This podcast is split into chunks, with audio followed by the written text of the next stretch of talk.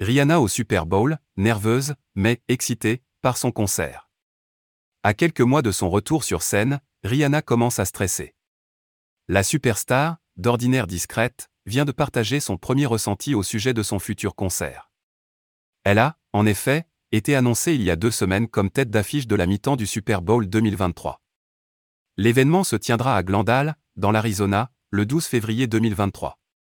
Riri vient de dévoiler à ce sujet au paparazzi de TMZ Je suis nerveuse, mais je suis excitée.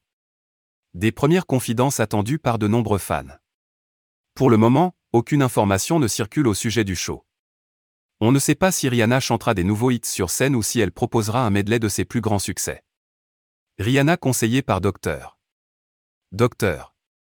Rihanna peut compter sur le soutien de nombreux fans pour sa performance au Super Bowl certains artistes n'ont également pas hésité à l'encourager. Docteur, Docteur, qui avait mis le feu au Super Bowl, l'an dernier, avec ses amis Eminem, 50 Cent, Marie J. Blige et Kendrick Lamar, a donné quelques conseils à la chanteuse.